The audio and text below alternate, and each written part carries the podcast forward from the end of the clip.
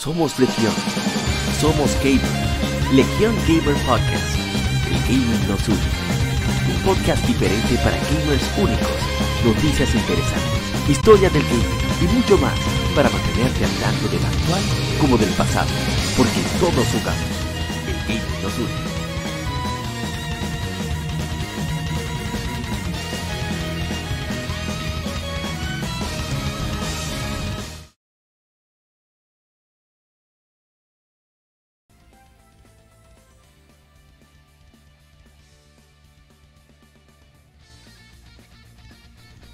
¿Qué tal, colega gamer? Gracias por acompañarnos en este podcast de videojuegos, conocido como Legion Gamer Podcast. Aquí hablamos de actualidad y, por supuesto, de juegos que se vienen de aniversario. Somos, somos un poquito selectivos, vamos más con los juegos de nicho, eh, RPGs, eh, hack and slash, algunas plataformas, aventuras, quizás no sean tan conocidos, pero que pueden ser de tu agrado. Así que, de nuevo, mil gracias por sintonizarnos, ya sea en tu plataforma de podcast favorita o a través de YouTube. Así que arrancamos inmediato con eh, lectura, ay, lo de lectura gaming, que es una sección que tenemos también en YouTube, donde leímos una revista de videojuegos y vamos leyendo por partes, vamos explicando el contexto histórico en el cual sucede el momento de la revista y demás. Así como algunos artículos de revistas más especializadas en retro, como Retro Gamer, revista británica que tiene una edición española, aunque a veces leemos también los artículos, eh, digamos, más... Eh, anglosajones porque son más completos, por lo menos a nuestro entender. Pero en fin, eh, vamos, Oyapa, placer que nos acompañes acá nuevamente. Vamos a arrancar de inmediato con eh, lo que sería eh, lo que hemos iniciado esta semana. Hay mucha información, muchas cosas que hablar, así que arrancamos inmediatamente. Así que vamos de inmediato a pasar a lo que sería el vicio de la semana.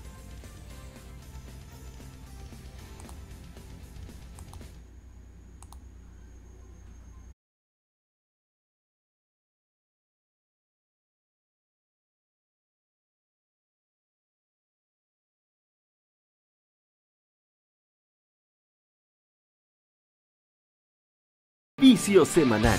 Comentamos los títulos y demos que jugamos recientemente.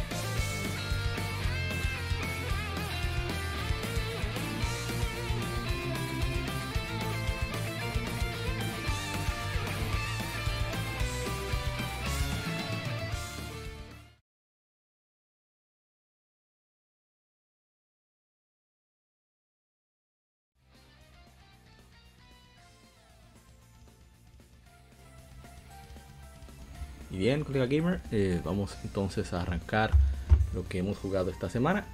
Esperemos que bueno, sea de tu agrado esta sección. Eh, no va a ser muy extensa como ha sido estas semanas debido a que no hemos tenido mucha variedad en lo que hemos jugado y he estado completamente atrapado con un solo título mayormente, aunque se ha variado un poquito, no mucho, pero sí un poquito. Así que vamos a inmediatamente buscar nuestro listado de lo que hemos jugado esta semana. Muy bien. Vamos a buscar aquí de inmediato. Y principalmente lo que hemos jugado fue Ghost of Tsushima, que nos tiene encantadísimos.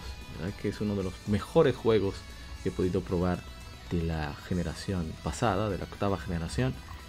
Qué sorpresa tan agradable de parte de Soccer Punch. Pero estoy adelantándome, así que vamos de inmediato a mostrar lo que hemos jugado. Pero antes de mostrar de Ghost of Tsushima, hemos estado también en otras cositas. Así que vamos a visualizar para aquellos que nos ven en YouTube qué es lo que hemos estado jugando.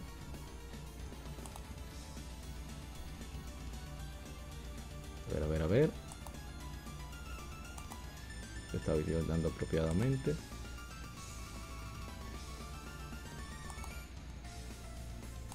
Por alguna razón. Pero bueno, es lectura gaming. Tuvimos una lectura de una revista en particular. Vamos a ver si podemos hacer que se visualice apropiada manera. A ver, a ver, a ver.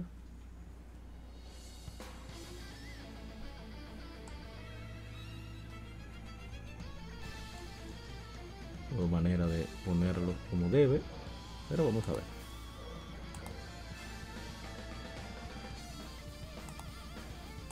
A ver si podemos arreglarlo. Veo por qué no está, pero leímos una revista Nintendo Power que la, donde tiene de portada Golden Sun The Lost Age, debido a que su Game Femérides iba a ser pronto. Vamos a bajar un poco el audio, que se va a escuchar mi comentario. Entonces que la revista se ve bastante, bastante bien, la verdad. Eh, y es muy diferente a lo que esperaba, aunque todavía para esta época, en el 2003, la revista sí era una especie de preview. Preview en el sentido de... Era como si leyeras un Let's Play. Es la mejor forma que yo veo de poder definir a Nintendo Power, en este caso. Pero eh, no deja de ser eh, algo muy interesante la manera en cómo lo presentan todo aquí en... Ah, pero no sé, no está adelantando. ¿Qué pasa aquí? Pero eh, hay mucha información, por ejemplo, de The Wind Waker, de, Pokémon Ruby and Sapphire. Se ven las ofertas, los comerciales que había. Y bueno, vamos a adelantar un poco más mostrarse muchas cartas, algunas cartas interesantes, otras son un poquito, un poco más allá. Pero pueden pasar por este canal de YouTube, tenemos la sección de lectura gaming, em, donde pues siempre estamos leyendo revistas cada dos semanas, alternadas al podcast, así que creo que puede pasar un buen rato con, con lectura. Bien, vamos entonces a seguir con lo que sigue que, bueno, eh, hablé de Ghost of Tsushima ahorita, pero resulta que son dos partes de Ghost of Tsushima que tengo que comentar.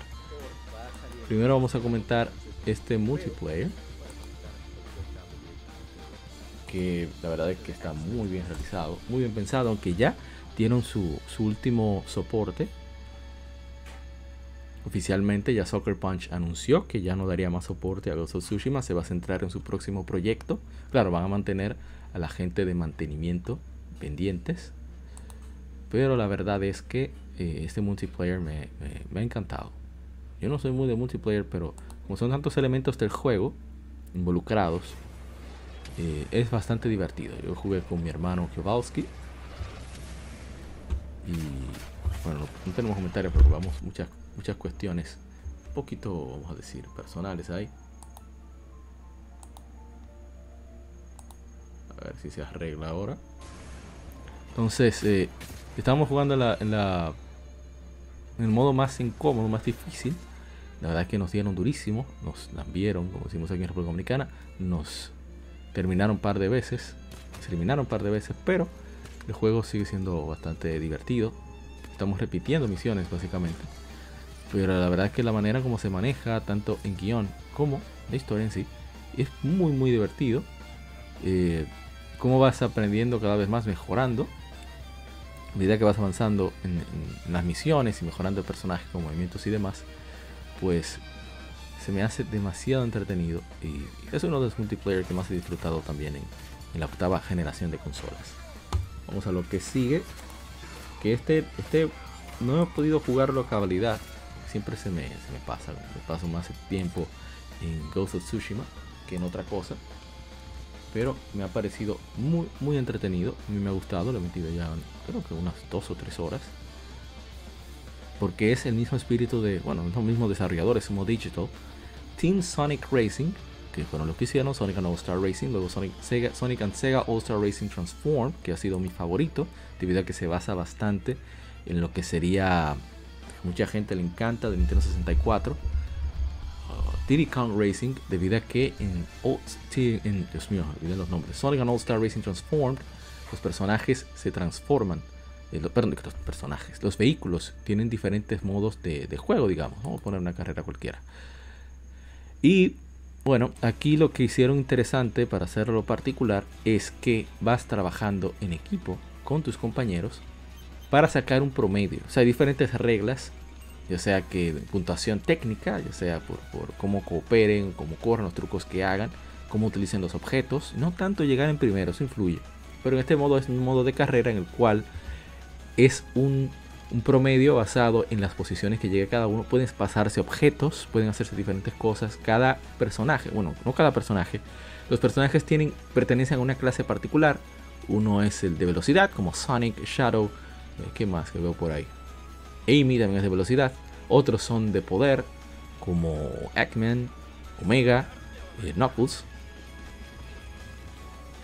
Y están otros como Rush o que son técnicos. Los técnicos tienen la facilidad de, obtener más objetos, pueden, tienen también un poco menos de velocidad que los de velocidad, por la redundancia, pero pueden, por ejemplo, las monedas eh, que son importantes para que funcionen mejor los objetos, más, o menos como funciona Mario Kart, eh, pues van automáticamente hacia ellos. La gente de poder, pues resulta que obstáculos que aparecen en el camino, ellos pueden llevárselo todo, o sea, no hay ningún problema. Generalmente, no sé si tienen más eh, velocidad, pero son menos afectados por choques y demás. Pero el juego tiene uno, esos elementos RPG a mí me gustan bastante del juego, debo decir. Que, que eso es lo que le ha dado un toque especial para mí. Vamos a subirle un poco más el audio. Y bajar acá. Y la música es buena, como son todos los juegos de Sonic. Vamos a ver si arrancamos la carrera. Y como ven, los gráficos son muy buenos. Ojalá tuviera crossplay. Eh, no he dado con, un coro para jugar online. O sea, un coro grande, solamente podemos jugar aquí yo un rato es bastante entretenido debido a que las pistas son muy coloridas y originales. Eh, y como ven, algo interesante, aparte de todo lo que mencioné de los tipos, es que el que va en primer lugar del equipo va creando como el camino y a medida que el equipo va utilizándolo tiene un boost, o sea, va mucho más rápido.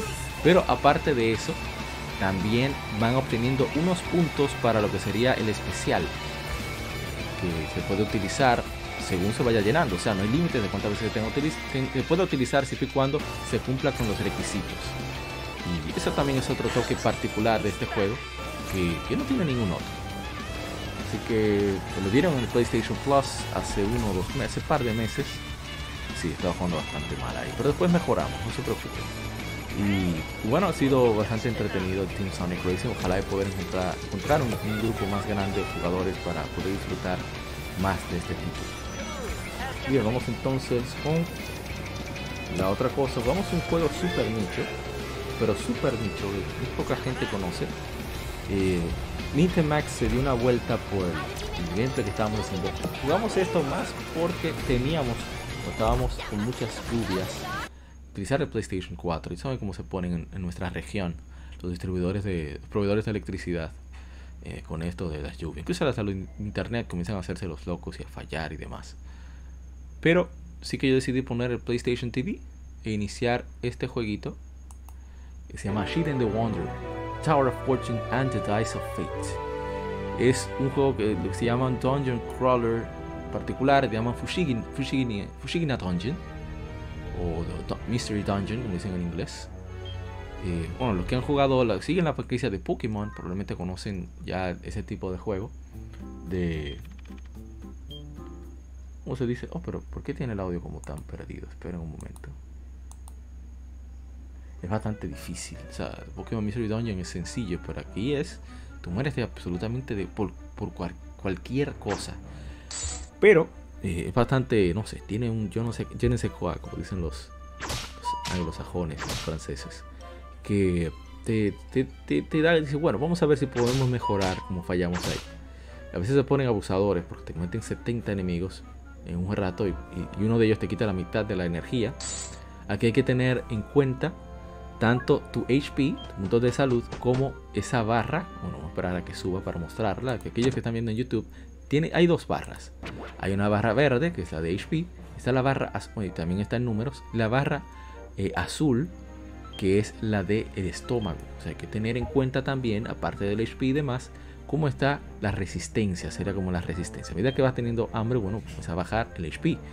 Entonces hay que tener en cuenta con los objetos que tengas cómo utilizar. También tanto los niveles como el equipo que consigas y el dinero, si te dan game over, se pierde. O sea, no es Dark Souls, que bueno, si puedes al lugar donde te sonaron, pues puedes continuar. Aquí eso no existe. O sea, si pierdes, se fue es, bastante incómodo, en verdad. Pero es bastante divertido. Tiene, tiene su, gracia el juego. Puedes conseguir compañeros que te acompañen y demás, lo cual lo hace bastante dinámico. Y tienen cosas que decir. Son, son personajes que aunque se vean sencillos en sprites, eh, es bastante dinámico. Hay que cabe destacar que este juego es un remaster o remake, como le quieran llamar, del juego, el con mismo nombre, homónimo, homónimo, por el personaje Shiren, que tiene la, particularidad de que es un remake o remaster de la versión de Nintendo DS de Shiren the Wanderer, que salieron para, salió para PlayStation Vita, que esta es la versión de PlayStation Vita, pero también salió para Nintendo Switch. Es asequible el juego, o sea, si te gustan los... Uh, este tipo de juegos o tú quieres conseguir un juego físico de PlayStation Vita que no sea tan común, este juego se puede conseguir a un precio de cerca, unos 30 dólares aproximadamente. Em, y trae un objeto bastante chulo que es el medallón que tiene Shiren. Eh, Shiren anda, anda, con Copa, que es un, un hurón, que es quien siempre se comunica por él, un hurón parlanchín. Bastante bonito el hurón, debo decir. ¿eh? Me encantan los hurones. Saludos a Winsor Espinal de Cultura Cómica RD. Y, y qué decir, el, juego tiene, tiene bastante gracia. Yo lo he disfrutado bastante. La historia no puedo decir que sea la mejor de todo el mundo, pero tiene su, peculiaridad, tiene su encanto. la verdad es que me, ha gustado bastante el juego. Y, puedo recomendarlo. Eh, repito, creo que está también en Steam. Y está obviamente en, como dije, en Nintendo Switch. Por si lo quieren probar. No sé qué tan accesible esté la versión. Y ahí me dieron game over. Porque el ataque de Shiren falló. Tú puedes pedir que te rescaten, pero debido a que hay poca gente jugándolo en general, eh, no es una buena idea. Bien, entonces vamos a continuar ya con lo último que hemos viciado. Ya mencioné desde el principio cuál era. O sea, se extraña en mí. Tiene mucha, muchos elementos folclóricos del Japón. Lo miren como tiene el sombrero de Wonder, de, vagabundo, de, Shiren. Esos son los personajes que te puedes encontrar por ahí. Es bastante chévere el juego. Aunque me, están dando durísimo. Soy malo en el juego. Vamos entonces. Ah, iba a decir el origen, que eso fue lo que hablé con Nintemax. Voy a ponerlo otra vez antes de irme. Antes de irme. Es que este juego se originó por un spin-off que se hiciera para Dragon Quest 4 en específico que era un personaje de Torneco. Torneco es el comerciante que hay en Dragon Quest 4, eh, Captures of the Chosen, capítulos de los elegidos, que acompañan, vas forjando a los elegidos para que acompañen al héroe en la batalla final. Entonces, eh, Torneco le hicieron un spin-off, la gente de Spike Chunsoft, bueno, cuando eso era solamente Chunsoft, que ellos trabajaban también en Dragon Quest, y le hicieron ese spin-off y fue muy exitoso. Y de ahí vienen todos estos, todos esos fenómenos de, de, Pokémon. El fenómeno Pokémon se hizo más popular por eh, la cuestión del, del Fushiniga Dungeon. Fushigi, Fushigi Dungeon, o sea, Mystery Dungeon. Y se trata de eso, que son aleatorios, tú no te quedas con nada menos que puedas pasar la aventura, etcétera, etcétera. Eh, es un juego bastante... Es un, son unos juegos muy, muy interesantes que, aunque no te gusten, yo recomendaría probarlos, porque si te agarran, te agarran durísimo. Entonces vamos en todo con el, con el que íbamos, que era Ghost of Tsushima de PlayStation 4. Lamentablemente no tengo PlayStation 5 para Director's Cut. Pero vamos a ver cómo le damos la vuelta. Son juegos... Eh, es un juego que me ha atrapado, pero por completo en todos los sentidos. Eh, los visuales extraordinarios, la música, no puedo decir que me ha llamado tanto porque no es una música muy ambiental, pero lo que es la ambientación, y los personajes, sobre todo el, héroe la historia, el protagonista, es Jin Sakai, eh, bastante, bastante, ¿cómo se dice? Muy samurai, pero también muy ninja al mismo tiempo. Esa dualidad que tiene el personaje cómo no se encuentra con los valores de samurai, cuando tiene que buscar la vuelta a, resolver cómo lidiar con, con los invasores, se hace muy, muy incómodo. Pero repito, es un juegazo. A mí me tiene eh, vuelto loco. La, el guion, eh, los personajes, eh, cómo hablan, cómo, cómo se maneja todo, todo, toda la ambientación. La verdad es que me dieron duro. O sea, pasó algo en el juego que yo me quedé, wow. Estoy casi traicionando a todo el mundo aquí. Pero jueguenlo, es lo único que puedo decir. Es, definitivamente sería uno de mis juegos más recomendados para esta generación. Definitivamente. Ojalá y, pero se ha quedado estancado ahí, friciado, como dicen los hermanos eh, colombianos, digo mexicanos. En fin, eh, es un juego increíble, con, con, unas historias, aquellos que les gustan las historias bien trabajadas, y, y sin duda eh, lo mejor es esa combinación de gameplay tanto en la exploración como en el combate. combate no es Nioh, porque no, ¿verdad? no es Nioh, tiene otras prioridades este juego, pero es muy muy satisfactorio. Yo estoy jugando en Lethal, así que me dan durísimo a cada rato. No sé qué le pasó al video, se estancó. Vamos a, a reiniciarlo. A ver qué sucede.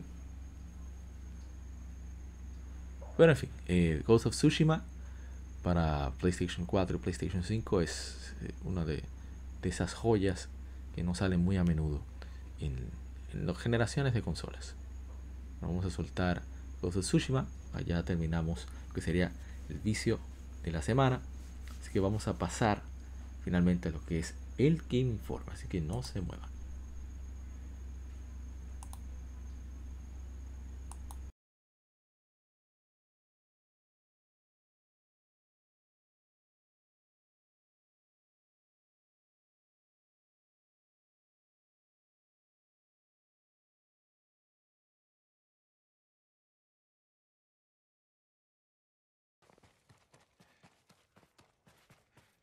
Game Informe. Las noticias de la semana debatidas y comentadas.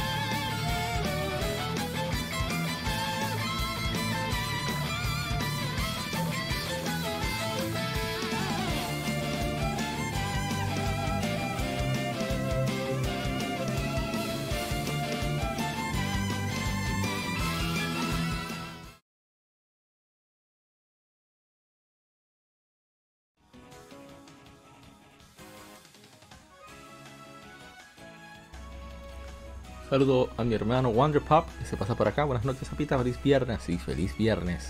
A como un perro. Eso es lo que voy a hacer después que el podcast esté listo. Bien, entonces vamos a la primera información, que tenemos bastante. Vamos a tratar de hacerlo no tan extenso, para irnos más suavecito. La primera información que tenemos es que Metal Max Xeno Reborn se lanzará para PlayStation 4, Nintendo Switch y PC a través de Steam el 10 de junio en Occidente, anunció la editora P-Cube. Una versión estándar física, así como ediciones limitadas, estarán disponibles para preordenar de Funstock. Es una tienda, parece que hay por ahí, pero veo que es británica la tienda. Esto incluye una caja de coleccionista, la última, o sea, la de colección, tres eh, pin y cuatro cartas con arte. Metal Max Xeno Reborn se lanzó inicialmente para PlayStation 4 y Nintendo Switch el 10 de septiembre de 2020 en Japón. Qué bueno que estos juegos así nicho sigan llegando para acá, para, para Occidente. Vamos a leer un poco sobre el juego.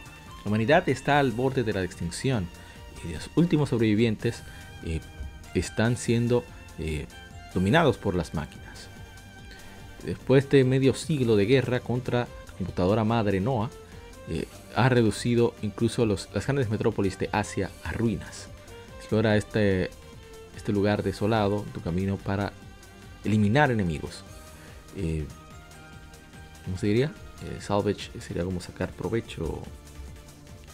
Modificar y golpear usando tanques, armamento y batalla el, el fiel perro de batalla Pochi para reclamar un futuro para la raza humana. Qué gracioso que hablen Mira, es una mezcla de, batalla en tiempo real, por turnos, mundo post-apocalíptico. Eh, la bahía de Tokio se explora. Puedes eh, unirte con dos personajes: eh, Pochi y el navegador artificial humano Pom. Interesante. Miren a Pochi, miren el perro de batalla. Pochi. Pochi es un Shiba Inu. y, Pochi es el nombre más común. Es como Firulais, es que le dicen. Eh, en, México. Los perros. Es el, ese es el nombre común de los perros en Japón, Pochi. Como aquí dicen Chibi. Entonces vamos con la siguiente información. Yo estoy muy interesado en ese Metal Maxino. ¿Verdad que sí? Voy a tener pendiente. Otra información que tenemos es que eh, Kingdom Hearts 4 está en su etapa temprana de desarrollo, anunció Square Enix, que no se han anunciado plataformas ni fecha de lanzamiento. En el anuncio del en el trailer, Sora hace un regreso triunfal con un look actualizado al inicio de, un arco de historia épico nuevo llamado el arco del amo perdido, los Master Arc, iniciando con Sora enfrentando una, batalla de jefe contra un enemigo gigante. Los jugadores son introducidos al Quadratum, una ciudad eh, bastante extensa, eh, llevada a cabo un mundo realista, como nunca se ha visto antes en la serie, antes en la serie Kingdom Hearts. Los fans se emocionarán al ver el regreso de Sora, de los compañeros bien conocidos de Sora, Donald y Goofy, o Trevilín, como decimos de cariño, además de la primera aparición de Strelitzia, un nuevo personaje misterioso que aparece ante, antes ante Sora en este nuevo este extraño nuevo ambiente. Tenemos las imágenes, eh, se ve mucho más realista. Eh, a ver si dicen algo interesante. Mira, un director de juego de Disney Games, Nana Gad. Ajá. Parece que el juego se va a realizar en Unreal Engine 5. Creo, no estoy seguro. ¿eh? Pero me parece bien para los fans de Kingdom Hearts. Ya que quieren más juegos, no se cansan, pues ahí tienen otro. Entonces eh, seguimos con más información. Esto me emocionó bastante. Es que la editora Nippon Ichi Software y la desarrolladora Vanillaware han anunciado Green Grimoire Remaster, Green Grimoire Once More para PlayStation 4 y Nintendo Switch. Eso se anunció en la reciente revista de Famitsu, que se lanzará el 28 de julio de este año en Japón por 5.478 yenes, un aproximado de 60 dólares estadounidenses. Green Grimoire es un juego de estrategia en tiempo real. Se lanzó originalmente para PlayStation 2 el 12 de abril del 2007 en Japón, seguido de su lanzamiento en América el 26 de junio y el 28 de septiembre en Europa. O sea, en 2007 lanzando juegos de PlayStation 2. O sea, esa era la importancia que tenía el PlayStation 2 en su momento. Miren qué hermoso. El juego lo tenemos la, una versión digital del original de PlayStation 2, pero nunca hemos tenido el chance de, de jugarlo. Pero ya lo tenemos instalado en el PlayStation 3, gracias a Kowalski. Y ya podemos jugarlo aquí a Shop. Podemos jugarlo muy pronto, cuanto sea el momento. Cuando sería el 26 de junio, no estamos tan lejos. Nuevo sistema de Great Magic, se han implementado nuevas formas de hacerlo, gráficos de mejor resolución, función de adelantar, eh, salvar en medio de la batalla. Eh, también hay, se ha ajustado el modo difícil para que sea más retador que en el original. Un modo de galería, un nuevo sistema de, de árbol de habilidades y nuevos actores de voz para los personajes.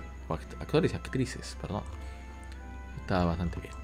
La verdad es que cada vez que anuncian un remaster del juego de Vanillaware, yo me emociono. Ojalá hicieran lo mismo con Prison's Crown. Nos tienen esperando con Prison's Crown. Salió una versión remasterizada de la de PSP. Originalmente el juego creo que es para Dreamcast. Y nos dejaron esperando. No, Sega Saturn, perdón. Nos dejaron esperando aquí en Occidente. Pero, ¿qué se va a hacer? Sigamos.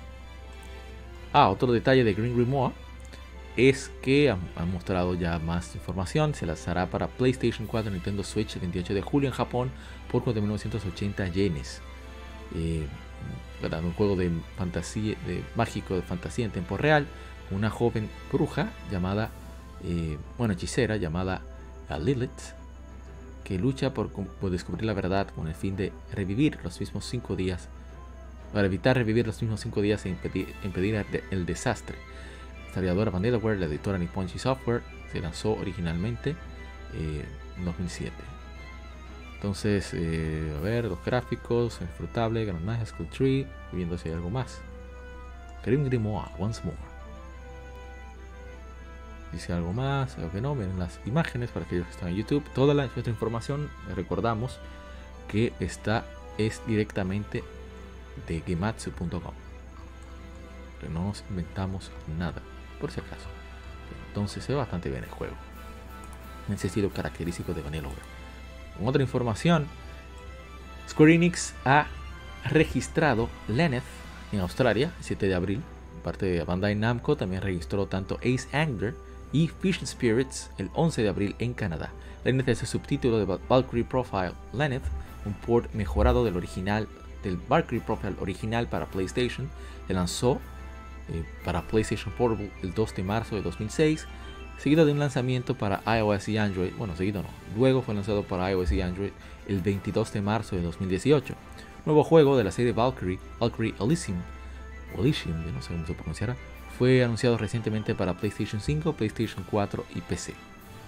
Eh, a ver, también se registró el Lenneth en Japón el 7 de abril y igualmente Valkyrie Profile en Estados Unidos el 13 de abril. O sea que ojalá que sea un remaster para todos los sistemas de Valkyrie Profile Lenneth. Ojalá. Entonces continuamos con otra información. Bandai Namco está contratando un diseñador de videojuegos, un artista de entornos, un artista de entornos en 3D en HD, de remaster en HD, para un juego de 3D de acción. Un proyecto encargado por O sea que está muy interesante esa información. Ese aspecto de la descripción de artista de entornos en 3D remasterizados en HD menciona eh, remasterizar eh, entornos en 3D deformados, o sea, chibi, como portear entornos en 3D existentes, información de, entornos 3D existentes, creando eh, assets de entornos deformados.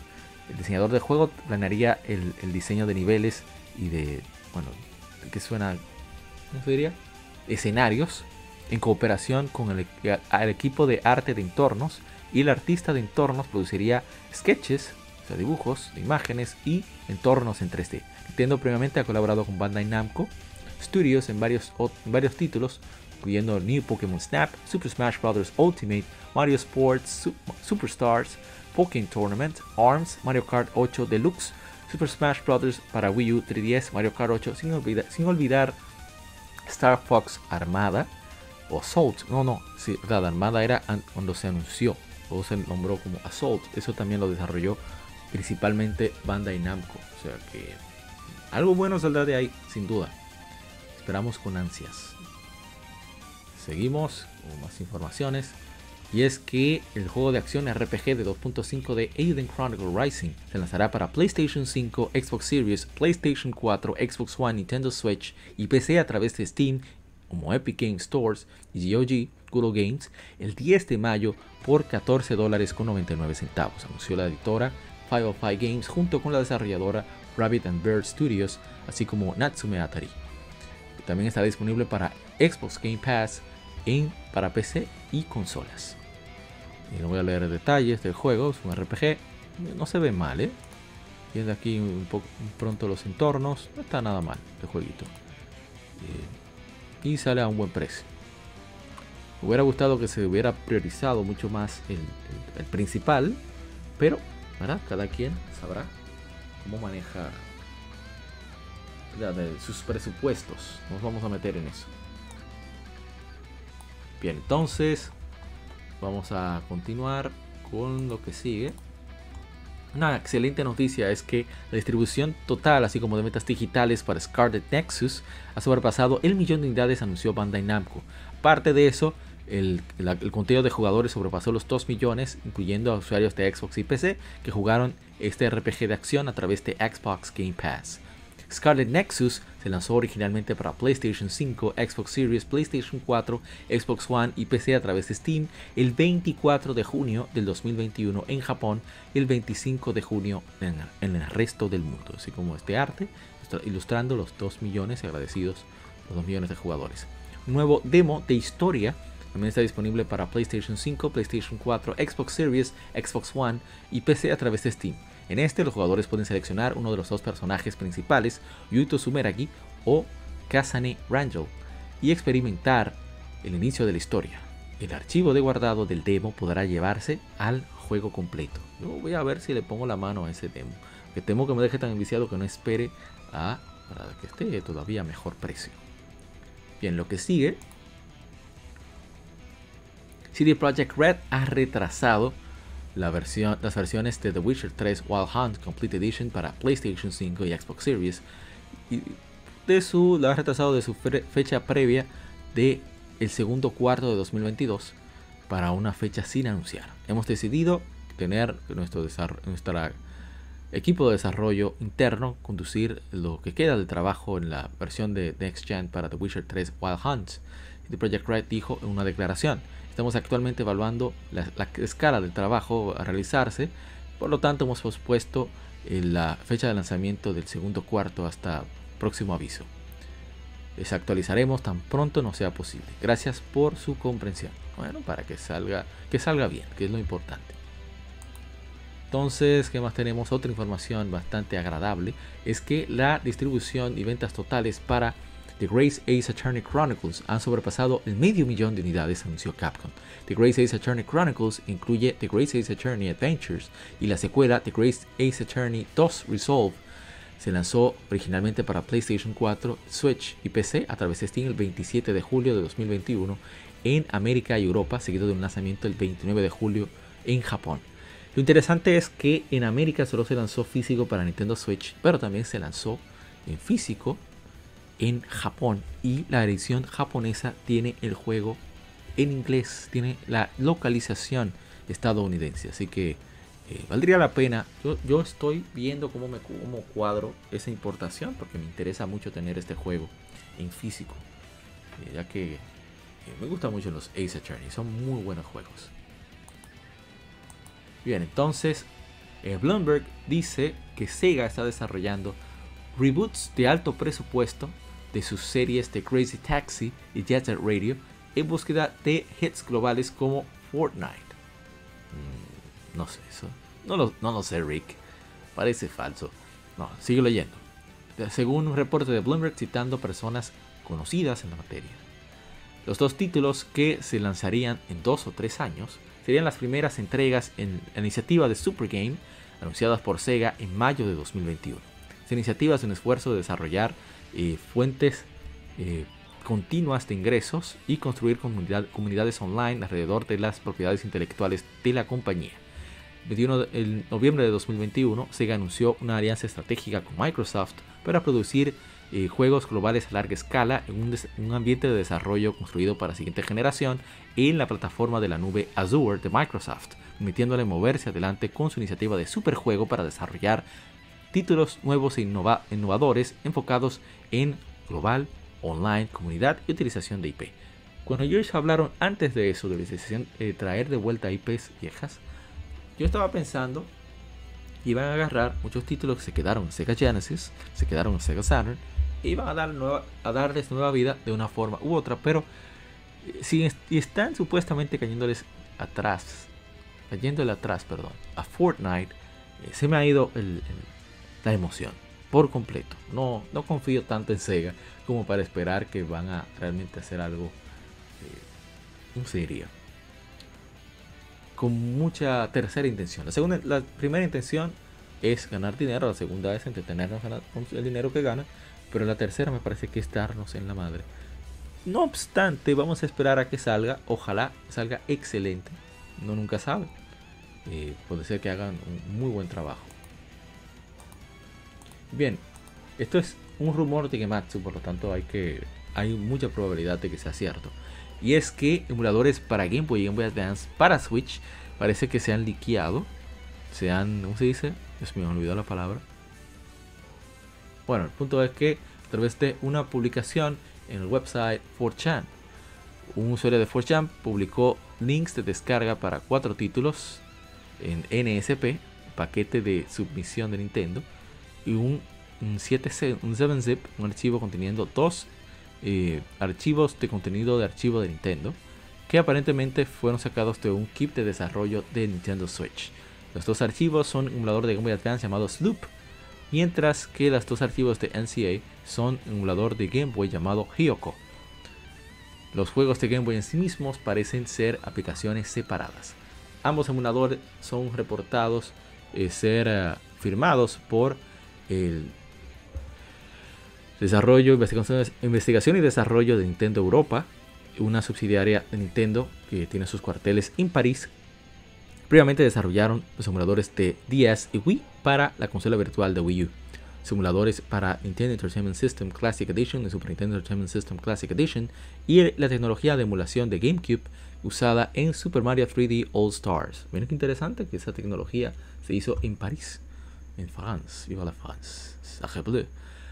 El usuario de Twitter Trash Bandicoot, no Bandicoot, eh, publicó varios tweets sobre el leak, incluyendo imágenes de los emuladores, así como enlaces a una cuenta de Twitter que publicó y videos de cada uno en acción. Esta cuenta ya no existe, pero un archivo de la página está disponible. Otro usuario llamado Mondo Mega publicó una alegada lista de juegos de Game Boy Advance probados en el emulador, así como cuatro, cuatro aplicaciones de juegos de Game Boy. La lista incluye Game Boy Advance Astro Boy Omega Factor, Carval Joe, Castlevania Area of Sorrow, yes, yes, Castlevania Circle of the Moon, yes, Chuchu Rocket, mm. Drill Dozer, Fire Emblem The Sacred Stones, F-Zero Maximum Velocity, Game ⁇ Watch Calorie 4, Golden Sun. Mm, mi atención. Golden Sun The Lost Stage, ahora tienes mi cariño. Golden Star Superheroes, excelente. Harvest Moon, Friends of Mineral Town, Kingdom Hearts Chain of Memories, Kirby and the Amazing Mirror, Korokoro Puzzle Happy Punichu, Mario Lupia and the Ruins of Lore, Mario, Mario and Luigi Superstar Saga, Mario Golf Advance Tour, Mario Kart Super Circuit, Mario Party Advance, Mario Tennis Power Tour, Mario vs Donkey Kong, Mega Man Network 5, Team Proto Man, Mega Man Network 2, Mega Man 03, Metroid Fusion, Metroid Zero Mission, Mr. Driller 2, Ninja 5 Pokémon Mr. Dungeon Red Rescue Team, Super Mario Advance 4, Mario Brothers 3, Super Robot Tyson Original Generation, saludo a la gente Cobra, Tactics, Tactics The Knights of Lotus, Wario Land 4, WarioWare Inc., Mega Micro Games, Yoshi's Island, Super Mario Advance 3 y The Legend of Zelda The Minish Cap. Y The Game Boy Color, The Legend of Zelda Link's Awakening DX, Quiz, Super Mario Land y Tetris. Entonces referencian tarjetas de Easy Flash. Nintendo eh, visto como copiadores ilegales. Eh, Modern Vintage Gamer, uno de mis youtubers favoritos actualmente, desarrollador de Night Eye Studios y Run Games, notó que Nintendo internamente reconoció Easy eh, Flash, eh, conocimiento de Easy Flash Cartridge, eh, saca preguntas a colación de cuando los emuladores fueron desarrollados por Nintendo. Y los emuladores fueron desarrollados por Nintendo, o sea que no hay seguridad de que sean oficiales. Em, pero el usuario de Twitter, Oatmeal Dome, notó que el repositorio de Git usado para el proyecto indica que la imagen del, cartucho Easy Flash fue añadido por un empleado de Nintendo Europe, del equipo de, investigación y desarrollo, y un nombre y correo también fue enlistado, 7 de agosto de 2020. Aunque un repositorio eh, falso y poner correo y todo eso es posible, hacer eso parece toma mucho tiempo y esfuerzo. Eh, vistas del código en el emulador de Game parece indicar que fue co-desarrollado por Panasonic Vietnam. Pero qué interesante. Por todo lo que esto significa, la especulación de que estos simuladores fueron probados para una inclusión eventual en la suscripción, eh, servicio de suscripción Nintendo Switch Online, que actualmente presenta títulos de Nintendo, Super Nintendo, Sega Genesis y Nintendo 64. Pero si esto será cierto, eh, habrá que esperar. Tanto Eurogamer como Nintendo Live reportaron el 21 en septiembre de 2021 que Nintendo estaba eh, lista para añadir títulos de Game Boy Game Boy Color Nintendo Switch Online. Con el primero, o sea, Eurogamer, eh, estableciendo que otras plataformas retro también están en las cartas. Luego en ese mes Nintendo anunció la adición de Nintendo 64, títulos de Nintendo 64 y Sega Genesis. O sea que hay mucha probabilidad de que esto sea cierto. Ojalá que sí, porque así le daría mucho más valor a ese servicio de Nintendo Switch Online Expansion Pack. Que me parece que es para allá que va. Yo espero que hagan lo siguiente. ¿eh? Estoy especulando, no estoy diciendo ningún hecho por si acaso. Yo espero que lo de Game Boy sea para Nintendo Switch Online, o sea, la membresía normal. Y lo de Game Boy Advance, si no va para la membresía, que sea para Expansion Pack. Pero por, lo menos lo de Game Boy llegue a la membresía normal. Vamos a lo siguiente, a tomar un poquito de agua.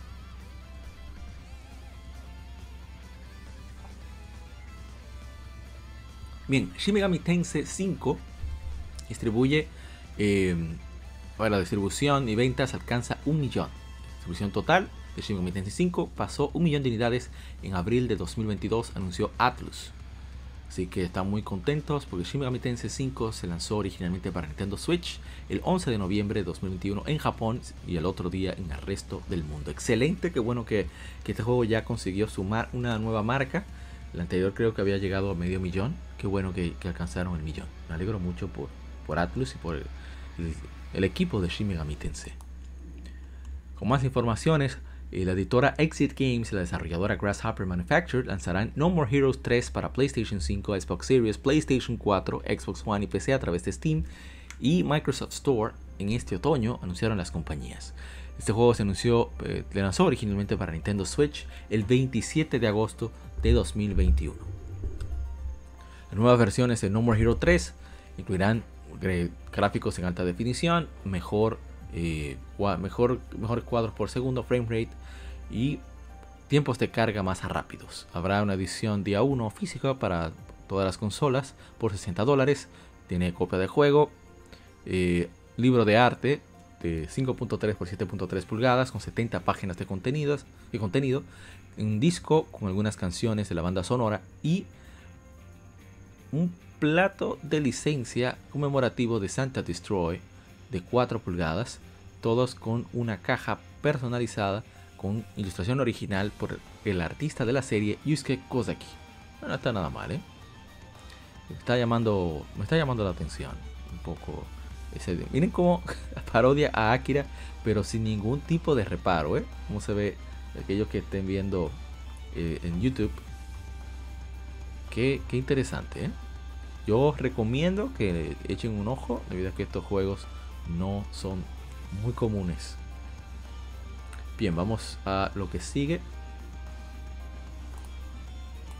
Y es que adelantaron la fecha de Xenoblade Chronicles 3. Se lanzará para Nintendo Switch el 29 de julio, antes de su fecha de septiembre. Como se decía originalmente, anunció la editora Nintendo y la desarrolladora Monolith Soft. Una edición especial también estará disponible a través de la My Nintendo Store, que incluye un paquete, un libro de arte ilustrado por Masatsugu Saito, una cubierta, una, una, carátula de, de, tapa dura con 250 páginas y una caja de metal. Más detalles acerca de esta edición especial se anunciarán más adelante. Es bastante bonita la edición especial. Ese libro de arte está bastante llamativo. saludo a mi hermano eh, Jamt, que seguro va a conseguirlo. Y bueno, no voy a ver más detalles, o se ve muy bien. Bueno, para ser Nintendo Switch, se ve muy bien. Y es Xenoblade, o sea, que, que es un buen juego, no hay duda de eso. Y no sé qué más iba a decir. Me preocupa un poco el hecho de que adelante en el lanzamiento. Son dos meses, dos meses puede ser significativo. Puede ser que no, pero Monolith Soft, Monolith Soft es un estudio bastante competente muy, muy talentoso. Así que no, puede ser que no haya ningún tipo de problemas. Pero la razón por la que esto se adelantó lo vamos a decir más adelante. Hay, hay toda una estrategia detrás, no es porque sí. Bien, eh, Digimon Survive se lanzará para PlayStation 4, Xbox One, Nintendo Switch y PC a través de Steam el 29 de julio, anunció la editora Bandai Namco, la desarrolladora Hyde. Y como se confirmó recientemente, el juego se lanzará para PlayStation 4 y Switch el 28 de julio en Japón. Así que parece bien que el juego es adelante. Eh, Kazumasa Habu. Creo que lo leímos eso antes. Bueno, que se adelantó la, la fecha, ya la tienen. Y planean entregar más noticias emocionantes para todos, eh, para, ti, para ustedes, de todas las formas. Así que manténganse al tanto. Es lo que dice. Yo no entiendo si el juego es 3D, si es 2D. No se ve tan mal como me dicen que se veía. Bueno, no se ve gran cosa tampoco. Bueno, vamos a continuar. Ya estamos casi terminando con las efemérides. Y es que Sonic Origins se lanzará para PlayStation 5, Xbox Series y PlayStation 4, así como Nintendo Switch y PC a través de Steam Epic Game Stores.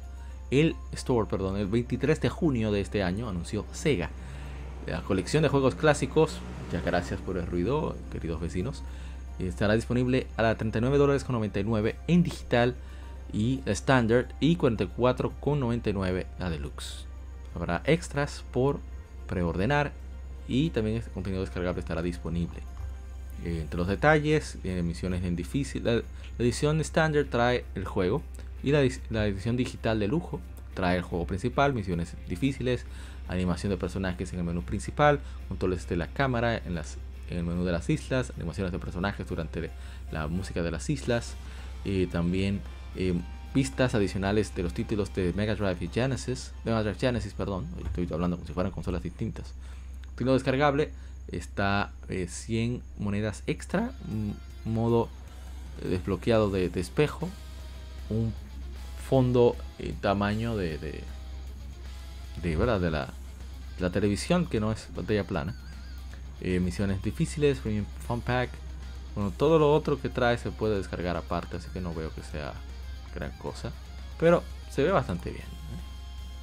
¿eh? al Engine que hizo Christian Whitehead. Así que debe moverse bastante bien. Y bueno, eh, lo hicieron fans. Por lo tanto, me alegra mucho que se haya ido por, por esa vía. El mismo motor de Sonic Mania. Así que qué bueno. Lo malo es el precio. Ese precio es demasiado alto para lo que están ofreciendo, en mi opinión. Pero eso va a bajar de precio, tarde o temprano. Así que no me, no me preocupa mucho. Bien, la penúltima información es que PlayStation ya ha anunciado el, lanzamiento del, PlayStation Plus con su servicio de tres niveles a partir del 23 de mayo en mercados asiáticos, incluyendo a Japón, el 1 de junio en Japón, el 13 de junio en las Américas y el 22 de junio en Europa. Adicionalmente, el exceso de cloud streaming será expandido a las siguientes locaciones para un total de 30 mercados. Los siguientes mercados que ofrecerán también el, el tier premium de PlayStation Plus de lanzamiento serán Bulgaria, Croacia, República Checa, Grecia, Hungría, Malta, Polonia, República de Chipre, Rumanía, Eslovaquia y Eslovenia. Estamos hemos estado trabajando en este esfuerzo global para proveer opciones flexibles, juegos de calidad, bla bla. Eso dijo el presidente de Sony, de PlayStation, Sony Entertainment, eh, Jim Ryan. Queremos agradecer a la comunidad de PlayStation por el apoyo. Yo lo que quiero que anuncie son los benditos juegos. Hasta que no hablan de juegos, vamos a ver qué valor tiene el servicio. Bueno, pero falta aproximadamente un mes al momento de grabar este podcast, el número 132, digo 133, para que salga por lo menos en Asia. Así sabremos más o menos qué, nos trae. Lo extraño es que inicie por fuera de Japón antes que en el resto del mundo. Eso me parece muy, muy particular. Ya para terminar el Game Informe, pues Splatoon 3 se lanzará para Nintendo Switch el 9 de septiembre, anunció Nintendo.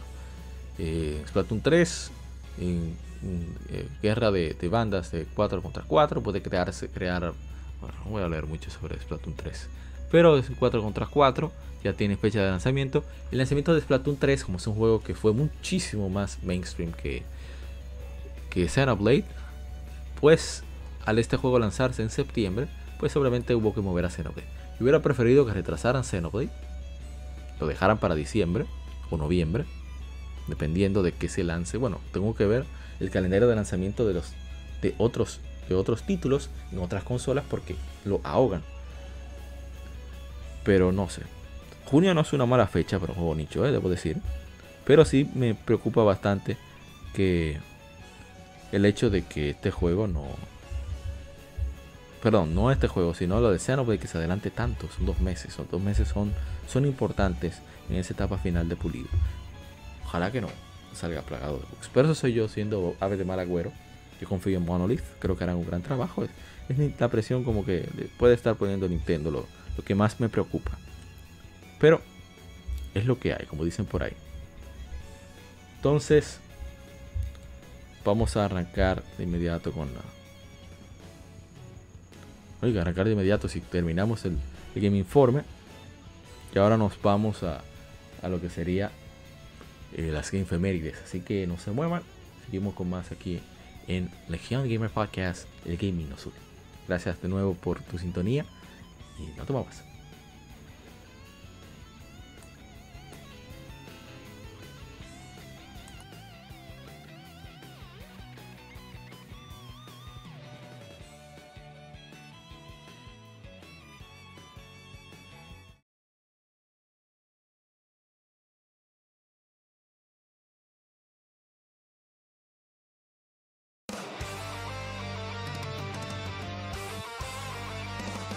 Para revivir los grandes momentos y títulos del videojuego clásico, no dejes de escuchar cada mes Modo 7 Podcast.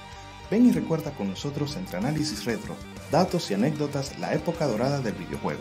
Sin micropagos ni pases de temporada, solo puro amor por el pixel y el polígono. Modo 7 Podcast, la retroaventura comienza ya.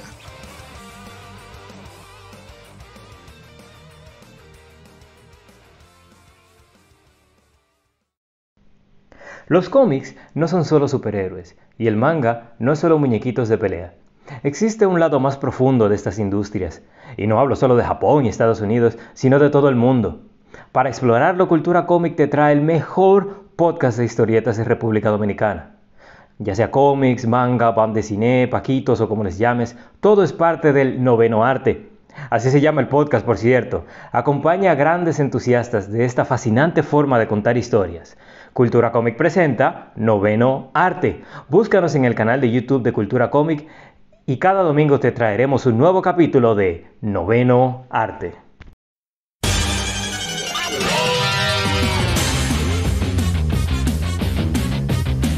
Puedes escuchar Legión Gamer Podcast en iBooks, Spotify, TuneIn, iTunes, Google Podcast y demás plataformas de podcast de su preferencia, buscando Legión Gamer Podcast. Recuerda seguirnos en las redes sociales como arroba visita nuestra página de Facebook para que seas parte de nuestros streams de las Efemérides, donde recordamos y jugamos algunos juegos de su aniversario.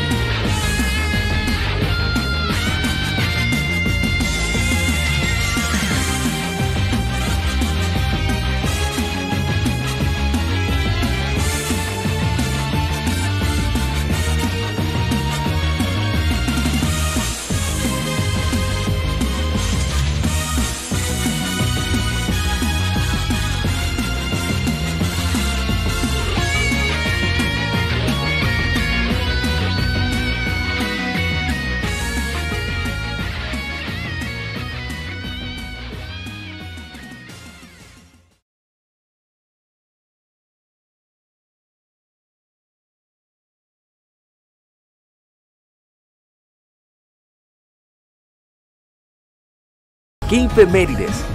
Juegos y consolas de aniversario son comentados entre hechos y anécdotas.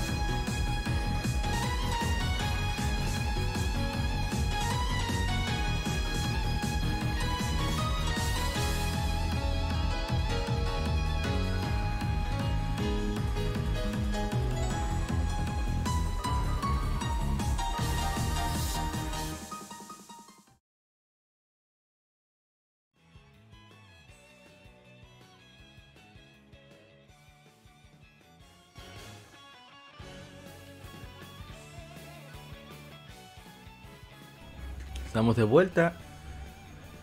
Y vamos con las efemérides. Aunque yo debo confesar que por las frisas estoy un poquito perdido con el aniversario que debo de citar. Que me van a disculpar. Voy a recoger un poco donde nos quedamos. Desde la última vez que hicimos el episodio número 132. Hay algunos juegos que no le hicimos gameplay por cuestiones de, de tiempo. Hemos estado poquito presionados. Pero vamos a comentar todos los, los aniversarios, por lo menos. Algunos vamos a no mencionarlos porque creo que le haremos su, su respectivo gameplay. Creemos que lo merece. Pero sí vamos a la mayoría. Hay varios títulos interesantes que estuvieron de aniversario. A ver, creo que por aquí estamos llegando. Hay algunos que hemos recién integrado. Creo que vale la pena mencionar. Bien, entonces. A ver, creo que vamos a revisar, asegurarnos de cuál fue, cuáles fueron los anteriores, donde nos quedamos.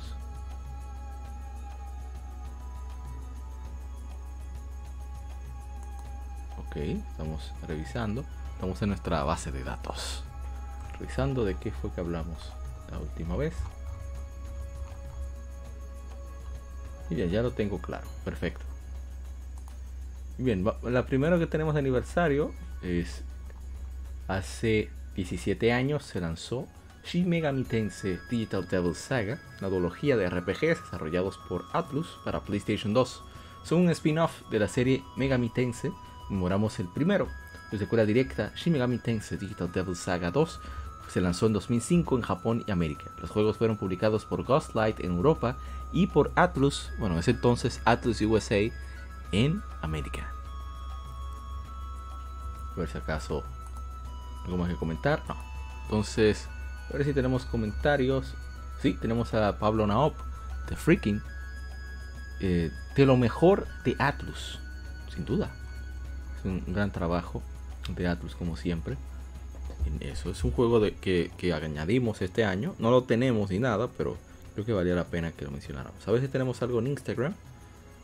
De pronto vamos a revisar.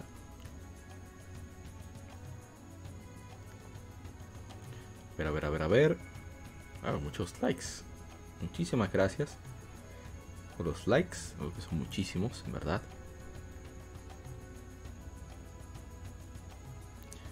A ver, a ver, a ver.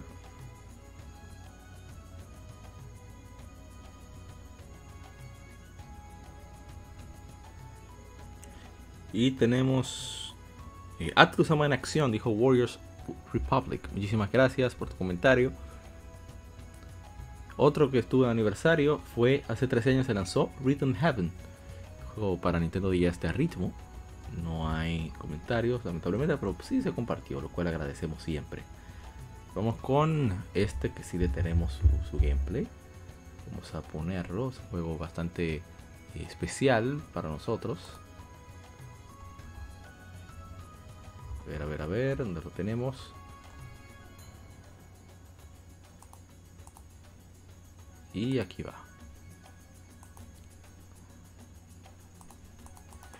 Vamos a prepararlo. Y ya lo tenemos.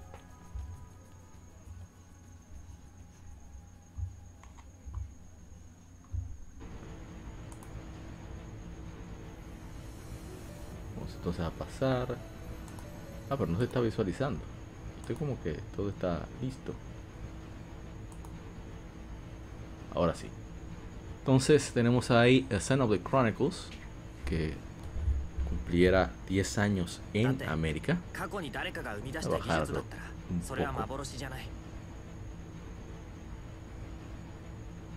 Bastante alto.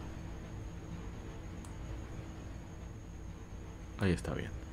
Entonces, hace 10 años en lanzó en América Xenoblade Chronicles, un RPG de acción desarrollado y publicado, digo, desarrollado por Monolith Soft, publicado por Nintendo para Wii.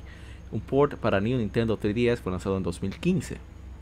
Xenoblade Chronicles, una parte de la metaserie Xeno de juegos, incorpora elementos de estética y narrativa tanto de fantasía como de ciencia ficción. El juego presenta una navegación por un mundo abierto dividido en zonas, misiones secundarias, atados a la afinidad de los miembros del grupo, y un sistema de combate basado en la acción en tiempo real que incorpora la habilidad del personaje de ver parte del futuro. Voy un poco más, nos vamos a confundir Está bastante alto, no sé por qué. Entonces, eh, Xenoblade Chronicles es un juego con un, guion muy bien trabajado. Es un guion excelente. Le saca todo el provecho posible al Wii. Y eso se, nota. Y tiene un, audio espectacular. La banda sonora es exquisita. Único que el gameplay no es lo mejor. El gameplay de combate es entretenido. Después que uno se acostumbra. Pero la verdad es que el juego se deja, se deja disfrutar. Y una vez uno se acostumbra al combate, uno hasta se va, va cogiendo, como decimos aquí, el gustico. Pero la verdad es que es un gran trabajo de Monolith Soft. Qué bueno que Nintendo le, ha permitido más libertad a la hora de desarrollar. Y esperemos que la tercera entrega que se anunció ya se adelantó su fecha de lanzamiento eh, cumpla con las expectativas que le tienen todos los fans. Es un gran juego. Ojalá mucha gente lo haya disfrutado en, Switch. El remake. Dicen remaster, pero es prácticamente remake porque se ve mucho mejor. Y, y qué decir. Y a mí me gusta mucho cómo, cómo es la exploración en, en, Xenoblade. Eso sí debo decir que me encanta. Y, y bueno, esperamos que seguir jugándolo de a poco. Como hemos hecho debido a que tenemos nuestro vicio no le interrumpimos tanto. Bien, vamos a ver qué más hay por ahí de aniversario. Primero tengo que revisar. Pero a ver, a ver si tenemos un, comentario por ahí. Dice Jorge Gómez, mi única queja con el juego es lento sistema de combate. Si pudiera ser más dinámico, mucho más dinámico. O enteramente de acción. Dice Andrés Carrero 93, con razón de que sacaron un remaster del primero y van a sacar el 3 para celebrar su décimo aniversario. Carajo, así que es como se celebra el aniversario del juego. bueno, es el aniversario en América. Es más que. Era hora ya de, de una tercera entrega de, de Xenoblade. Pienso yo. Vamos con lo que sigue. Hace, a ver, a ver, a ver. Hace 36 años fue fundada Atlus, una desarrolladora y editora de videojuegos y distribuidora de ciertos contenidos basada en Tokio, actualmente subsidiaria de Sega. Así que enhorabuena Atlus, qué bueno, qué, qué, qué privilegio que tengamos una compañía de tanta calidad como Atlus, que todavía existe, que se arriesga tanto como Atlus. Eh, dice Sasek, buena reseña de Atlus, una de mis favoritas. Dice de Shred Music, y nadie jugó Snowboard Kids para 64. Pero dijimos que realmente y nadie jugó eh, segunda parte. Eh, Shred Music, le dicen el vampiro, él es parte de Gamers RD. Así que saludos para, para ese equipo. Este vamos a leerlo completo, aunque no le hicimos ningún tipo de stream ni nada, solamente porque es especial para alguien muy especial. Hace 21 años fue lanzado Doctor Mario 64. Es un puzzle de acción de combinación de colores desarrollado y publicado por Nintendo para Nintendo 64. Fue primero lanzado en América. El juego es un remake de mejorado de Doctor Mario que originalmente salió para Nintendo y Game Boy en el 1990 y se basa en personajes del juego de Game Boy Color Land 3. La banda sonora fue compuesta por Seiichi Tokunaga con arreglos del Dr. Mario clásico y nuevas composiciones. Cabe destacar que este juego era el favorito de uno de los favoritos de Gus Rodríguez, el gran legendario Gus Rodríguez, que no hace mucho fue su segundo aniversario luctuoso. Y tenemos mucho cariño al gran Gus por su trabajo, nunca lo conocimos, pero somos producto de su trabajo. Por lo tanto, es como si, si fuéramos parte de su legado. Todos los que creamos contenido, pienso yo, en Latinoamérica o gran parte de nosotros. Así que por eso quisimos hacerle homenaje a Doctor Mario 64 porque era uno de los juegos favoritos de Gus. Es un juego muy particular. Yo nunca he podido entrarle bien al Doctor Mario, pero excelente. Es un muy buen juego. Otro que estuvo de aniversario es eh, Final Fantasy Origin, que traía ambos juegos. Yo recuerdo que una Tips and Tricks traía informaciones sobre el juego, por eso como que siempre me llamó la atención. De hecho, cuando jugamos el, Final Fantasy 1 y 2, este acá, lo tomamos, que está basado en una versión para el Neo Geo, creo que es el, no, el Wonder Swan Color de Bandai, que eso lo hizo el maestro Gunpei y por cierto. Y la Karsama dice el verdadero Origin, cuando se trata de esto, en Instagram. Gracias, la Karsama. Y nos veremos ahorita en, si pueden, en el lado B. Entonces, otro que estuvo de aniversario, dice, tenemos su gameplay, así que vamos a buscarlo de inmediato. Esta parte bastante cruel en, en Xenoblade, ¿eh? Así que vamos a cambiarlo por el juego que sigue.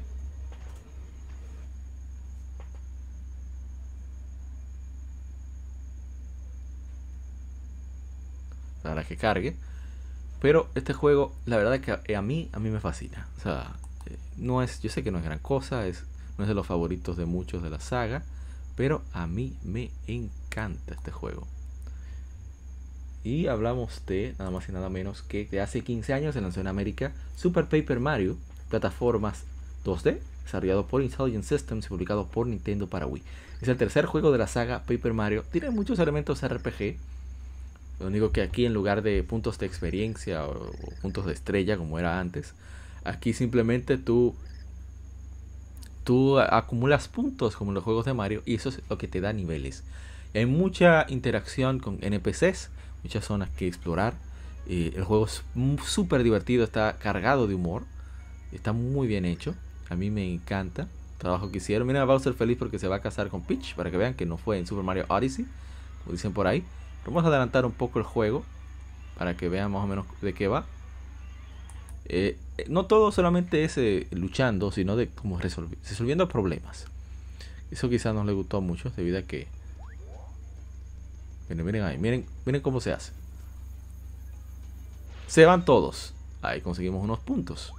Creo que cada mil puntos, algo así, es un... No, mentira, no es un nivel... No, no recuerdo ya cómo que funciona. Entonces miren cómo tú vas accionando unos llamados pixel.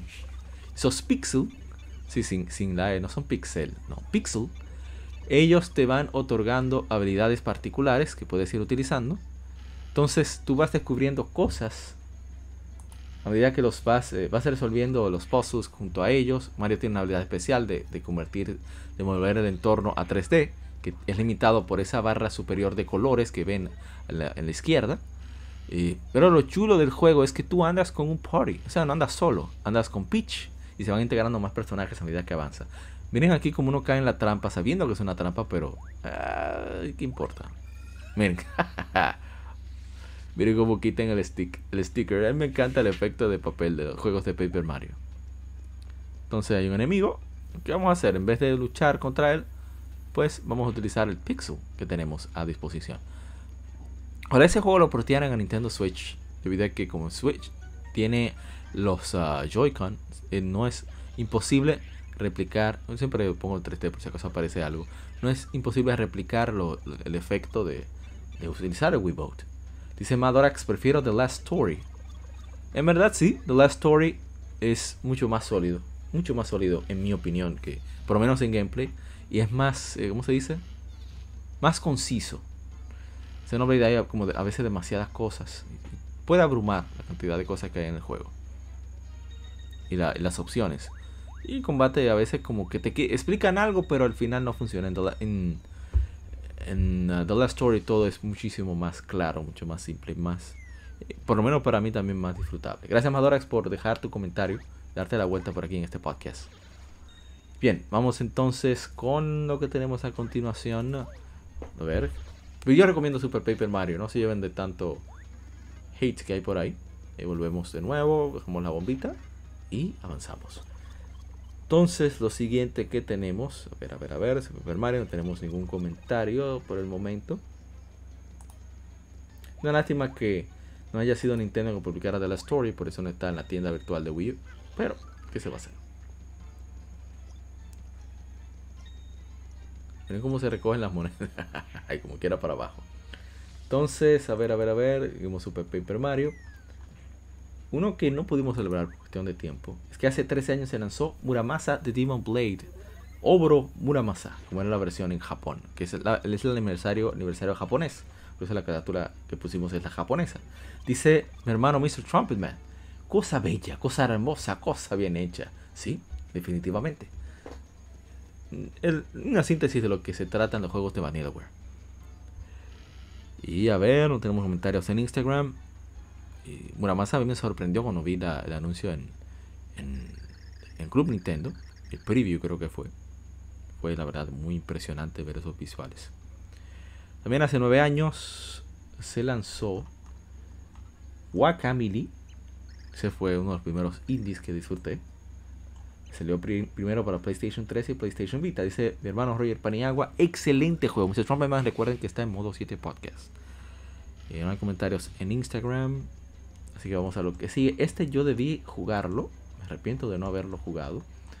Hace, bueno, esperen, antes de eso. Hace 25 años se lanzó en Japón Alundra. Para primer PlayStation desarrollado por eh, Matrix Software. Propiedad de Sony. Pero aquí en América lo publicó Working Designs. Que eran quienes más eh, nos proveían a los gamers occidentales. Sobre todo aquí en América. No sé, en, Europa de esos juegos nichos, esos juegos RPG. Así que siempre le tengo mucho cariño a Working Designs. Bien, entonces, hace 21 años que este, este, este, juego es portada de una revista Club Nintendo. Bueno, del año 2001, de hecho, de la revista de abril. Lo tengo, es de las pocas revistas así medio viejitas que aún poseo. Eh, hace 21 años se lanzó Kirby and Tumble, juego de acción y puzzle para, para Game Boy Color por HAL Laboratory. El cartucho era hasta rosado. Yo pude probarlo y era impresionante como, la fidelidad que tenía y lo bien que funcionaba. A mí me gustaba mucho cómo, cómo trabajaba el, el juego. Estaba muy bien hecho. Y, es divertido. Here It Tumble. Un vecino lo tenía, no sé cómo rayos lo consiguió. Pasamos a Lundra otro que estuvo de aniversario es Midnight Club 3DB Edition, Double Edition. Es una revista de, vehículos, de personalización de vehículos, etc. Eh, Y Midnight Club es muy chévere. Una lástima que ya no haya vuelto este juego. Se habla de, de, la versatilidad que tenía Rockstar San Diego, que eran los desarrolladores, que hoy en día son más conocidos por Red Dead Redemption. Pero ellos también hicieron este juego que no recuerdo el nombre. No, Dios mío, a ver, a ver, a ver si lo recuerdo. El nombre era. Ah, Red Revolver, que era más un juego de, de disparos de acción pura. No tanto de exploración como en el caso de Red Dead Redemption. Muy, muy buenos juegos, ¿eh? Muy buenos. Vamos entonces al que sigue. Y voy a ver, quiero ver si lo consigo para PlayStation 3. Porque de verdad que yo lo he disfrutado. Mira que no soy fan de los juegos de carrera, pero hay unos elementos de personalización, exploración en Midnight Club que me hacen falta. Y bien, vamos con el siguiente. Este sí tiene su, su gameplay. Vamos a, a pasarlo ahora mismo. A ver, a ver, a ver. A ver, a ver, a ver. Venimos para acá. Para aquellos que nos están viendo en YouTube. Recuerda que este podcast también se puede escuchar en Google Podcast, Apple Podcast, Tuning, Spotify. Puedes buscar simplemente Región Gamer Podcast y por ahí estamos. Entonces, y aparte de que hacemos streams en nuestro canal de YouTube constantemente y la lectura gaming, que la pusimos al inicio, de, leemos revistas de videojuegos o artículos de revistas de videojuegos, y hablamos sobre estos su contexto histórico, que sucedía en el momento, etcétera, etcétera. Y tenemos el que está de aniversario, para aquellos que están en YouTube ya lo pueden ver. Se trata de que hace 5 años se lanzó Yooka-Laylee. Es un juego de plataformas publicado por Team 17 o 17 para Windows, Mac, Linux, PlayStation 4, Xbox One y Nintendo Switch. Desarrollado por Playtonic Games, un grupo formado por ex miembros de Rare, Yooka-Laylee es un, eh, un, sucesor espiritual de la serie de Banjo Kazooie lanzado para Nintendo 64 20 años después.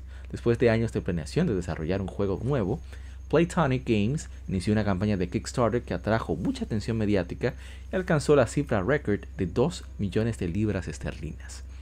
El juego sigue al camaleón Yuka y a la murciélago Lely, bueno, no sé si dice murciélaga, en su misión de recuperar un libro mágico que posee una corporación malvada. Es una historia bastante simple, pero funciona bastante bien. El juego es súper divertido, los diálogos, hace muchas referencias incluso a juegos de Rare y juegos en general, la situación de Nintendo 64, como hablan de juegos retro, o minijuegos que habían en los juegos de Rare de, de la época de 64. Captura muchísimo el espíritu. Bueno, antes de yo seguir hablando, voy a comentar, eh, a leer, perdón, unas, unos comentarios que nos dejaron. A ver, a ver, a ver. Dice Pablo Naop de Freaking, digno sucesor espiritual. Luego dice mi hermano Mr. Trumpetman, la Netflix, sea, la neta, la verdad, como dicen los hermanos mexicanos. Entonces, a ver qué tenemos en, en Instagram. Teníamos unos cuantos comentarios. Nos dice The Shred Music, ¿qué instrumentos, qué instrumento tocas? El ukulele. o sea, el ukulele. Y Andrés Carrero 93 dice, ojalá saquen pronto su secuela. El cual le agradecemos siempre los comentarios. Es un... Mucha gente se queja de los controles. Incluso hay un comentario que lo dice. De Saúl Armenta. Dice que los controles no son buenos. Quizás yo lo jugué después que salió. Y por eso voy a adelantarlo un poco. Porque yo me pongo a bloquear mucho en el juego. A ver, ahí. Y es el hecho, porque dicen, no, porque el control, no sé si es que se quejan de que no responde. Yo, verdad, siendo sincero, no lo comprendo. No sé a qué se refieren. Quisiera comprenderlo, pero lo que he probado de juego funciona bastante bien. Lo que tiene es que no te indican claro cuáles son los objetivos que debes hacer. Y eso es algo muy común de los juegos que está tratando de, eh, no quiero decir, bueno, sí, emular, Estamos hablando de que se trata de Banjo 2 y de Nintendo 64, que ahora es, es de Microsoft. Y prácticamente así era que se jugaba. Y lo hacen bastante bien, con muchas mejoras en la manera en que corre el juego.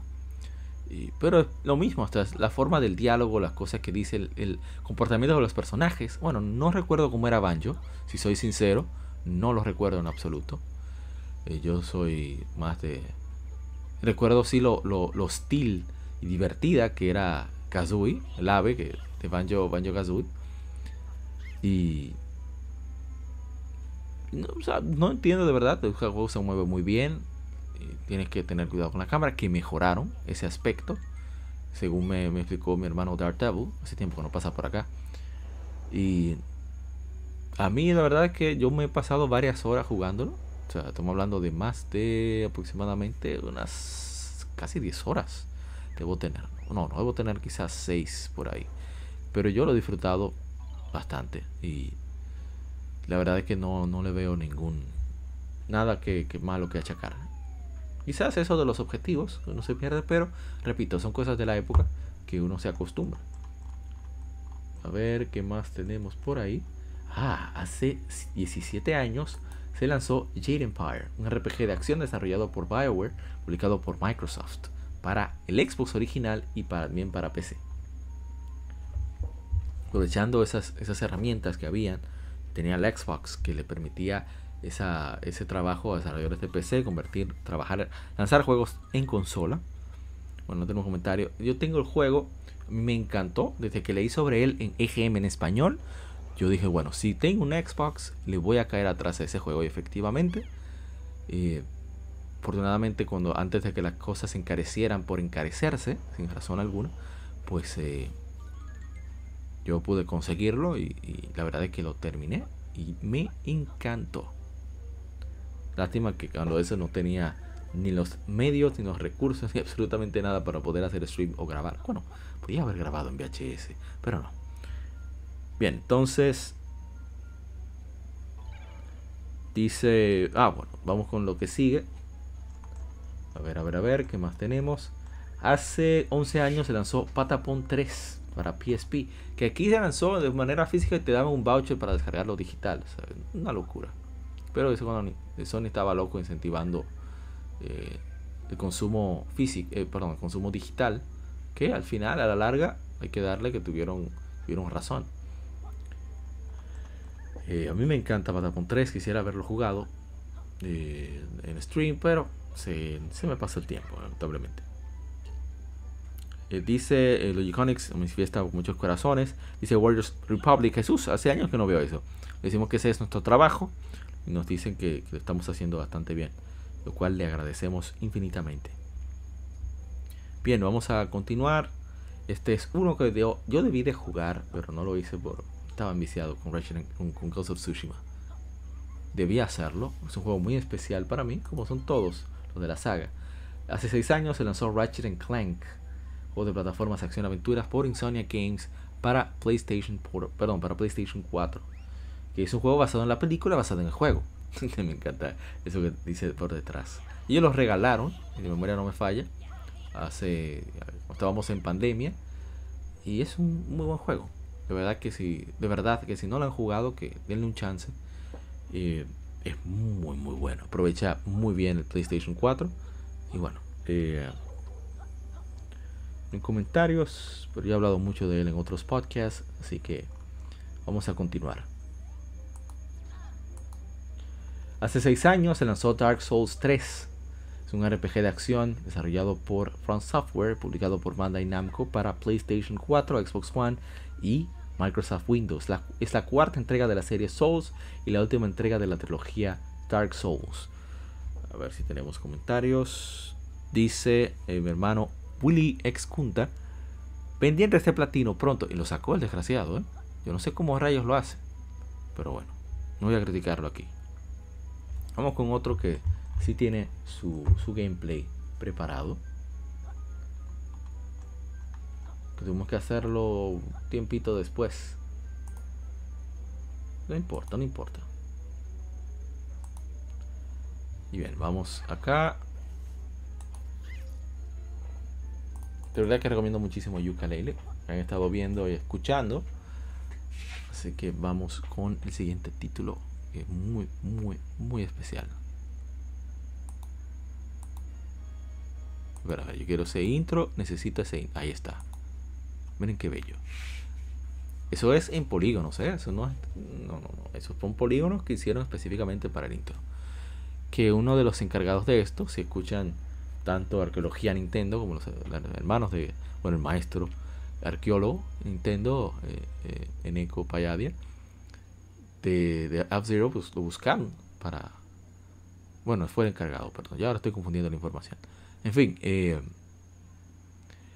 eh, A Link to the Past, un juegazo, un, juego obligatorio para todo el que le gusten los juegos de aventura, mi opinión.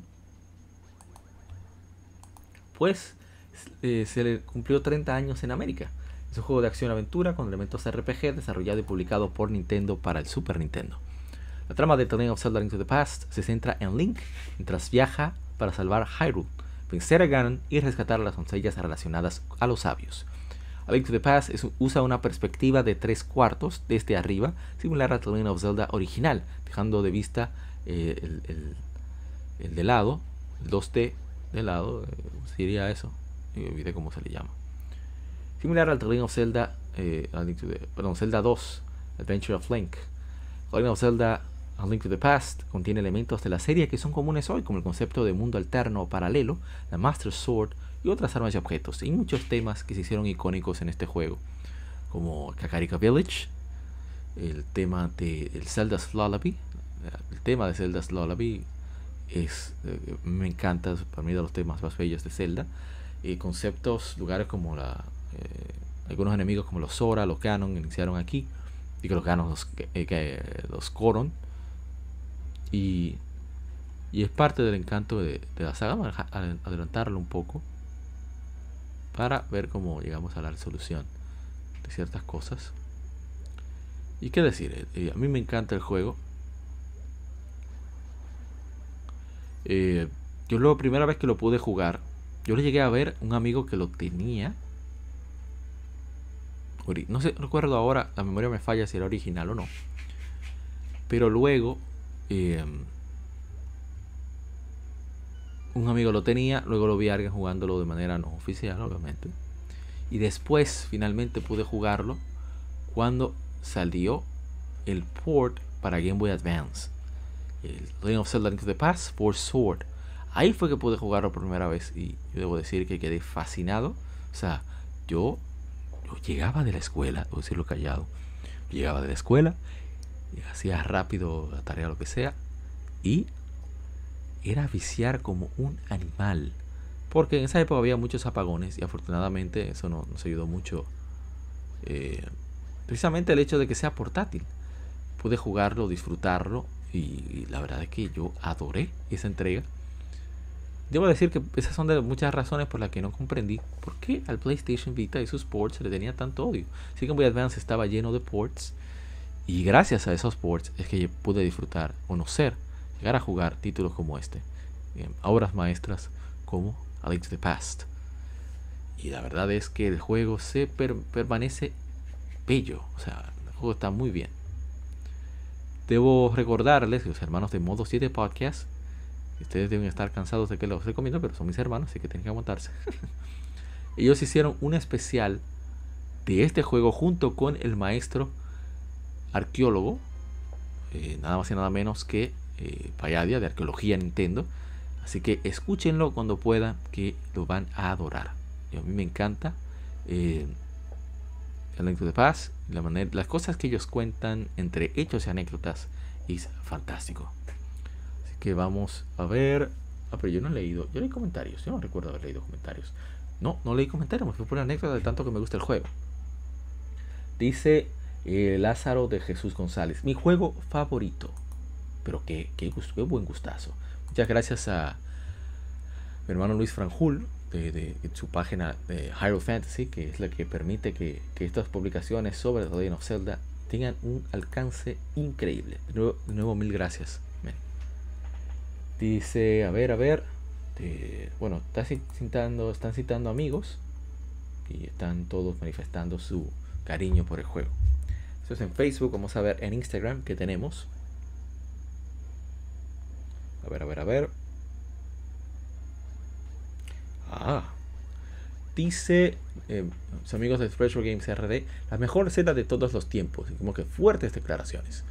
Eh, Chris Snow, es un Christian, Cristian Espinal, un streamer, un amigo, dice, eh, uno de los mejores juegos que he jugado en mi vida.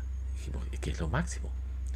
Eh, síganlo en redes sociales, en su canal de, Twitch. Tiene José 3453. Yo lo jugué en, la, en Super Nintendo Mini. Claro, es válido, es válido. Y bueno, vamos entonces a continuar con lo de, los demás juegos que tenemos pendientes. A ver, ¿qué más tenemos por ahí? Muy gracias a todos los que compartieron el contenido. Ah, pero el siguiente es uno premium también. Esperen un momento. Que esta va a ser, como dije, no va a ser tan extensa esta efemérides. Y hay algunos que vamos a, a obviar para poder cubrirlos. O sea que no pude, no pude copiarlo completo. Wow. Un momento.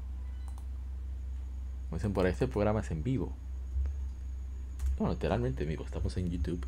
Desde YouTube vamos a las demás plataformas.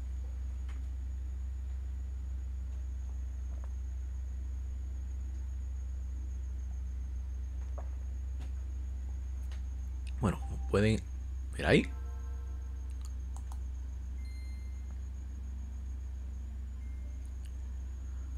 jugamos lo que sería, bueno, vamos mejor a leer la información. Hace 19 años se lanzó en América Golden Sun The Lost Age, Sol Dorado, la era perdida, Ogon no Tayo, Ushinawari Toki, lanzado con nombres diferentes en algunas regiones. Es un RPG para Game Boy Advance, desarrollado por Camelot Software Planning publicado por Nintendo. La segunda entrega de la serie Golden Sun. Yo dicen que debió quedarse sin tercera, pero ah, yo disfruté tanto la Dark Dawn, que no me importa, que sea inferior a las otras dos. Es un gran juego, como quieran. Entonces, eh, a ver, a ver, a ver. Tenemos unos cuantos comentarios. Dice el viejo gaming en Instagram. Hermoso juego. Estoy esperando. Estoy esperando a, que los coloquen en la Nintendo, Nintendo Switch para jugarlo de nuevo. Dice The Shred Music de Papiro de Gamers RD, la gente cree que pasa trabajo en Souls, pero nunca se toparon con el Dullahan o con Star Magician. Es cierto. Eso es una desgracia. Eso es increíblemente incómodo. Impresionantemente incómodo. Bueno, este juego, debo decir que yo lo jugué tarde. Lo jugué ya para la época en la que iba a salir em, Golden Sun Dark Dawn. Cuando anunciaron Dark Dawn, supe que iba a llegar a América, dije, oh, bueno, yo tengo que saber qué rayo sucedió. Porque me quedé solamente con Golden Sun, The Lost Age. Eh, nos pasaron muchas cosas que nunca me, me puse de objetivo conseguirlo. Lo hice, o sea, yo compré Golden Sun, jugué y, jugué un maratón. Golden Sun, saqué todo. Y luego me fui a The Lost Age. Esperando que hubiera un tipo de conexión entre ambos.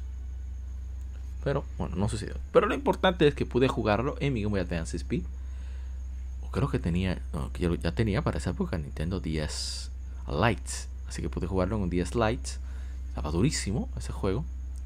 Y a mí me ha, me ha fascinado eh, o sea, cómo mejoraron tantos elementos, los visuales, los... Uh, ¿Qué más? Eh, los summon, agregaron muchas invocaciones, ahora, ahora hay mixtos que debes descubrirlos. En fin, un montón de cosas que, que me parecieron geniales. Y hay tanto por explorar en, The Lost Stage que es increíble. La verdad es que Camelot Software Planning se superó enormemente. Eh, hay que decir que este juego originalmente iba a ser una sola entrega, pero sucedió como con Sonic 3, eh, que se dividió en Sonic 3 y Sonic Knuckles, por cuestiones de, de posibilidades, digamos así. Y yo, la verdad es que disfrute, siempre disfruto mucho de, de las cosas que logran en que se logran con Golden Sun. Uno se siente como, como cada vez más listo a medida que uno va jugando se siente más inteligente. Pero mentira uno no uno no gana absolutamente nada. Simplemente es que, hay que aplicar la lógica uno aplica la lógica y bueno uno va resolviendo me gusta mucho eso de Golden Sun que no te indican nada muy claro es algo que se perdió mucho con Dark Dawn debido a que se cerraban caminos y tenías, incluso a veces los personajes te, daban pistas sin tú pedirlas. Incluso integraron una especie de, de Synergy respuesta para, eh, para resolver los puzzles. Y, digo, pero entonces, ¿dónde está la, dónde está la gracia de, de uno resolver los problemas por uno mismo? ¿Dónde está la gracia de la dificultad? Pero yo no me decidí no preocuparme mucho por eso y dejarlo así. Miren aquí, bueno, quien esté viendo en YouTube podrá darse cuenta de, de cómo he trancado el juego, porque no, no puedo hacer absolutamente nada. Tuve que, a través de la prueba y error, darme cuenta de, de cómo era la resolución de ese tranque. Mira que yo había pasado por ahí, pero yo tengo una memoria malísima cosas inmediatas. De nuevo, cometo el mismo error. Entonces decido salir y resuelvo. Pues es que están en lugares, los lugares opuestos. Así es que debe de hacerse. Entonces, ese tipo de, cosas son lo que me dan muchísima satisfacción con la saga Golden Sun. Aparte de las batallas que son emocionantes. Vamos a poner la batalla. Batalla contra un jefecito. Y ahí arrancamos. Eh, la verdad es que yo recomiendo muchísimo eh, la saga Golden Sun completa. Porque es que es súper emocionante, muy entretenida. Eh, es un juego que a pesar de que es como con gráficos pre-rendered, pre-renderizados, el, juego va demasiado, demasiado bien. O sea, es impresionante como lo bien que ha quedado el juego, lo, lo maravilloso que es los personajes, el texto. Hay un podcast llamado Reflejando el Juego que tiene un especial sobre la saga y es excelente. Yo recomiendo mucho que lo escuchen. Y bueno, vamos a dejar lo de Golden Sun hasta ahí, porque si es por mí hago un podcast solamente de esta saga y nos quedamos ahí hasta quién sabe. Bien, hace 19 años se lanzó Ikaruga para Nintendo GameCube. Eh, un juego de disparos bastante cómodo, como casi todo lo de Treasure. Cómodo en sentido de la dificultad, pero se juega muy, muy, muy bien. Eh, la versión de GameCube que salió aquí en América, no el juego, ya tiene más de 20 años. Muy, muy buen juego. ¿eh? Eh, a ver si hay comentarios en otras las redes. No tenemos. Porque sigue. Ah, hace. A ver. Hace. 9 años se lanzó en América Pandora's Tower. Desarrollado por eh, Gambarion para Wii, publicado por Exit Games en América. Nintendo fue la editora en las demás regiones. A ver qué más tenemos. Hace 10 años se lanzó en América Disgaea 3 Absence of Detention para PlayStation Vita, un RPG de estrategia que originalmente saliera para PlayStation 3. Hicieron una adaptación para PlayStation Vita. Ahí nos preguntan eh, sobre Disgaea si hay que iniciar desde la primera. Dijimos que no, que son historias autocontenidas Creo no sé qué, creo que no existe en español la frase así, pero bueno, autoconclusivas, digamos. Eh, dijimos que, vaya por la que quiera, la que decida.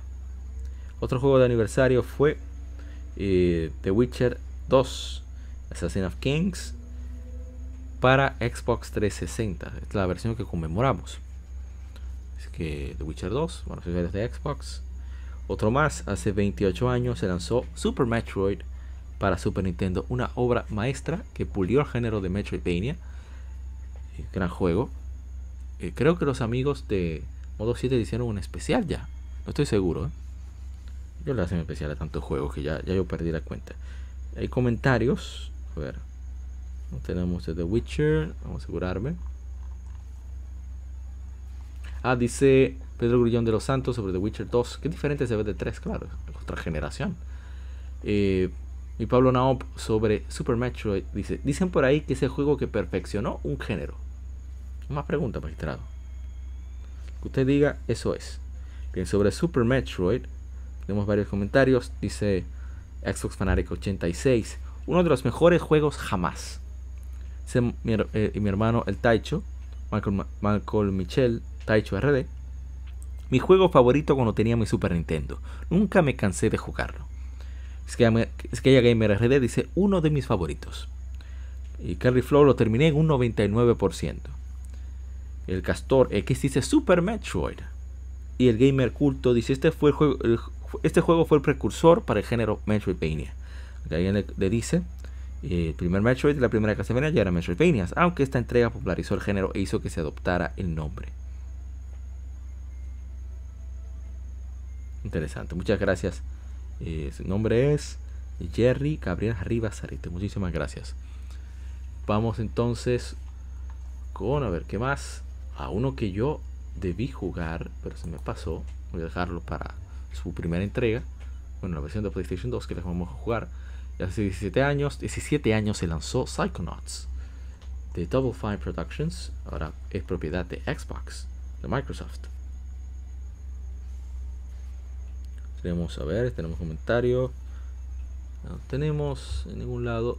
Pero es un juego que yo he disfrutado bastante. No lo conocía, pero estuvo como a 2 dólares en la PlayStation Store. Así que decidí comprarlo y me he, llegado, me he llevado una grata sorpresa.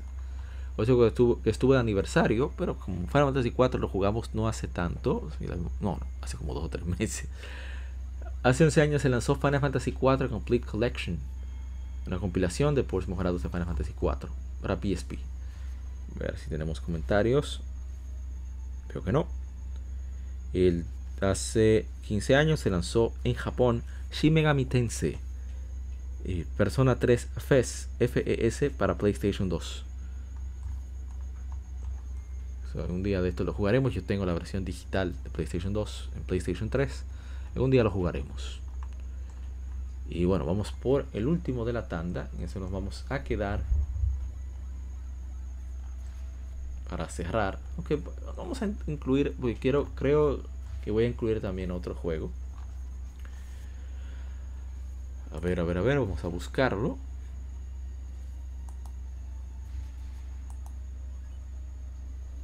Oh, pero ¿qué estoy haciendo? Estoy moviendo la, visualización. Uno está viendo cómo es la batalla con el jefe en, en Golden Sun, The Lost Age.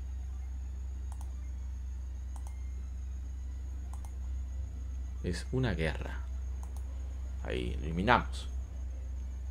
Luego tenía el Water of Life para llena, si no, se queda sin experiencia la pobre.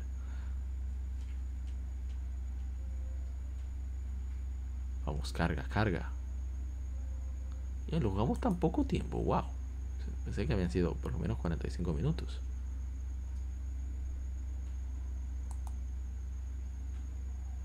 A ver, a ver, a ver. Por acá. Bien, hace, a ver, hace 22 años se lanzó en Japón Mega Man Legends 2.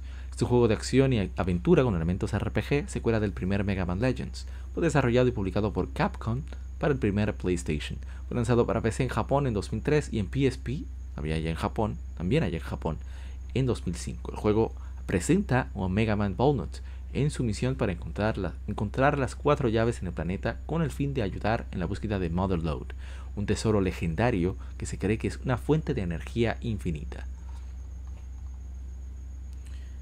Yo soy muy fan de Mega Man Legends, yo sé que hay mucha gente que no le gusta, yo respeto eso, pero no lo comparto en absoluto porque a mí me fascina. O sea, tienes unos elementos de exploración, descubrimiento, aventura y el gameplay no está mal. Es particular, es muy extraño, pero funciona. Y Mega Man Legends mira, ese juego de PlayStation, para aquellos que nos están viendo, que, si tú nos ves en YouTube, y bueno, ahí vemos a Roll con sus padres, eh, que desaparecieron buscando el modelo. Creen que con el modelo lo van a poder dar con ellos, por eso eh, Roll eh, está tan inspirado en seguir. Vamos a adelantarlo un poco más a la acción, pues es parte del inicio.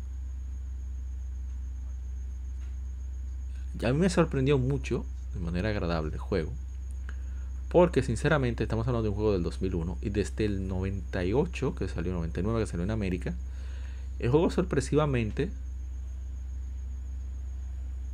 se, se ve, se juega y se escucha bastante bien. O sea, no tiene la mejor calidad del mundo, ningún aspecto. Pero, o sea, ese juego es de PlayStation 1 y se ve muy bien. A pesar de ser 3D.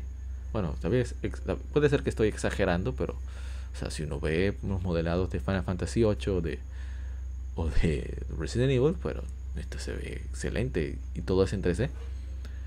Y el gameplay es estilo tanque, o sea, todo lo que se mueve es el entorno. Mega Man está fijo en el centro. Eh, pero es bastante sólido la, movilidad que uno tiene. Uno se acostumbra. Es el primer juego con targeting. Aunque Legend of Zelda Green of Time lo hizo muchísimo mejor. Por eso se fueron más por ese estilo. Pero el juego es bastante, bastante, bastante chulo. Eh, a mí me encanta. Yo yo estaba muy rabioso, muy, muy, ¿cómo se dice? Enojado cuando cancelaron la tercera entrega que venía para Nintendo 3DS, se convirtieron en, en otra cosa. Vieron los pobres Surfbots, a mí me encantan los Surfbots. Mira, ahí salió el aviso del control de PlayStation 1. De, perdón, de del DualShock 4, que lo usé con el PlayStation TV. Que este juego yo lo conocí de manera ¿verdad? no oficial. O sea, con, yo jugué el Mega Man Legends, que salió para Nintendo 64, que nombraron Mega Man 64. No sé por qué. En ese, momento, el año 2000, por ahí. Lo terminé. Mi hermano Chilo era que tenía ese cartucho. Saludos para mi hermano Chilo 0. Está su canal de Twitch. Pueden seguirlo. Y de repente digo, pero ven acá. ¿Tienes rayos? Eh, no sabía que había una segunda parte. Ya yo tenía PlayStation cuando eso.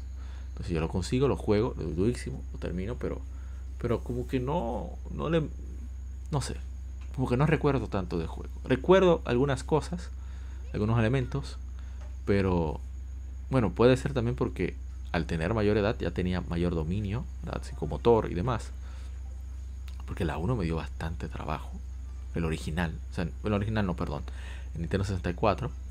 Pero el juego fue, fue bastante chulo para mí. El primero y este, obviamente, mucho mejor ya. El original de PlayStation, que también le hicimos stream, lamentablemente ese juego requiere, sí o sí, de, ¿cómo se dice? jugarse con la cruceta, el, control digital. Pero ya este se utiliza el, el DualShock, ya como es el año 2000 pues ya está programado por usar DualShock. Lamentablemente Mega Man Legends, el primero, salió en el 97 en Japón, por lo que no era posible el adaptarle el, control, el DualShock. Pero bueno, eh, yo la verdad es que a mí me fascina el gameplay, la exploración que tiene, eh, los guiones, cómo son los personajes, todo el trasfondo que hay. Es para mí bastante, un juego muy muy chévere. Mucho que explorar, mucho que hacer. Bueno, quizás no tanto por hacer, pero está, para mí está demasiado bien hecho. Así que yo espero que eh, si les gusta lo que ven aquellos que estén en YouTube o lo que he comentado sobre él para todas las demás plataformas, den un chancecito que, a lo mejor te atrapa. Quizás sí, quizás no, no sabemos. Y bueno, vamos a... Hay unos cuantos juegos más que... A ver, voy a asegurarme de que si tienen la misma fecha o no. Ah, bueno. Hace 12 años se lanzó Monster Hunter 3 eh, entrega principal originalmente para PlayStation 3, pero decidieron cambiar la Wii por la popularidad que tenía. Eh, bueno, yo no soy muy fan de Monster Hunter, pero eh, le tengo mucho respeto a la saga. Saludo para mi hermano Dark Justice y de, Noveno Arte, del podcast Noveno Arte de Cultura Cómica RD. Y por supuesto, mi hermano Angel, Climb Sky, que, son muy fans de Monster Hunter, así como Taicho y por supuesto Karma Dharma y, no olvidar a Henshin Helmet, antes de cariño le decíamos Guadaña, que siempre han sido muy fans de, de Monster Hunter. Bien, entonces vamos a dejar hasta aquí este lado A. Muchísimas gracias a, aquellos que nos acompañaron, a Wonderpop, a Madorax. Wonderpop, cuídate mucho, nos veremos en, en otra ocasión, sea streams o lo que sea. Y por supuesto, a, a ti que nos has escuchado, que has aguantado todo este tiempo. Espero que nos veamos en el lado B con más charlas sobre gaming. Así que nos vemos. Hasta la próxima. Que siga el vicio. Nos vemos en el lado B.